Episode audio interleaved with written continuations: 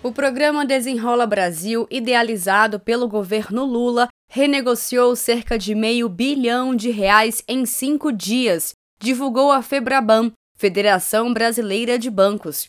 O balanço da Febraban diz ainda que mais de 2 milhões de registros de clientes com dívidas de até 100 reais foram desnegativados entre os dias 17 e 21 de julho, o ministro da Fazenda, Fernando Haddad, celebrou a quantidade de desnegativados desde que o programa foi lançado, ao afirmar nas redes sociais Crédito Novo, Vida Nova. O presidente Lula explicou a importância do programa para que a população endividada volte a consumir. Todo mundo que tem uma pequena dívida de 100 reais ele já não vai dever mais nada, já vai sair do Serasa. Quem tem até 20 mil reais, quem ganha até 20 mil reais por mês, já pode negociar sua dívida com os bancos. Ontem houve uma grande procura nos bancos e teve banco anunciando redução de 96% na dívida.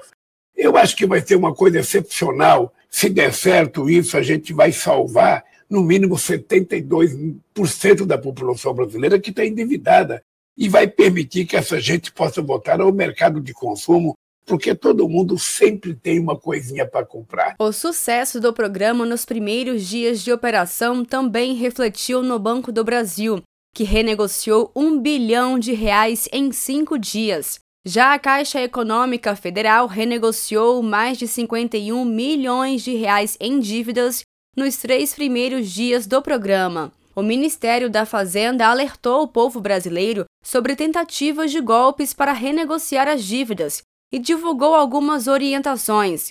Confira as orientações no site gov.br. De Brasília, Thaisa Vitória.